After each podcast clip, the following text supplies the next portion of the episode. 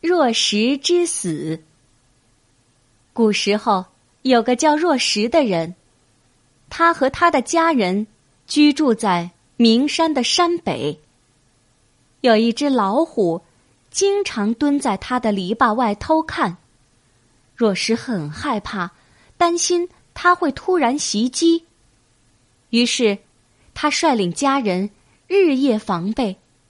日出的时候，他们敲响金属；日落的时候，就点起篝火，还在山谷筑墙来防守。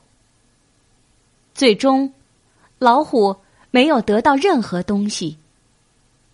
一天，老虎死了，若石很开心，自以为老虎死了，就没有对自己形成威胁的动物了，于是。放松了警惕，墙坏了也不补。忽然有一天，古书上说的另一种猛兽叫猪，有一只猪听到他家牛羊猪的叫声，就进入家中来吃它们。若是不知道它是猪，拼命的赶它走。猪像人一样站立起来，用爪子抓死了它。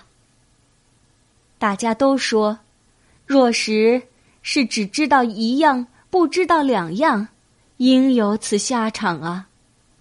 老虎非常可怕，会对我们的生活造成很大的危害。若石很清楚这一点，所以他加强防备，让老虎没有可乘之机。但是虎死了以后，他就放松了警惕，没有进一步想到，虽然老虎死了。还有其他猛兽的威胁。这个故事说，危机面前，我们一定要加强戒备，提高警惕，万万不可自以为是，掉以轻心。这个故事有一个相关的成语叫“固步自封”，比喻守着老一套，不求进步。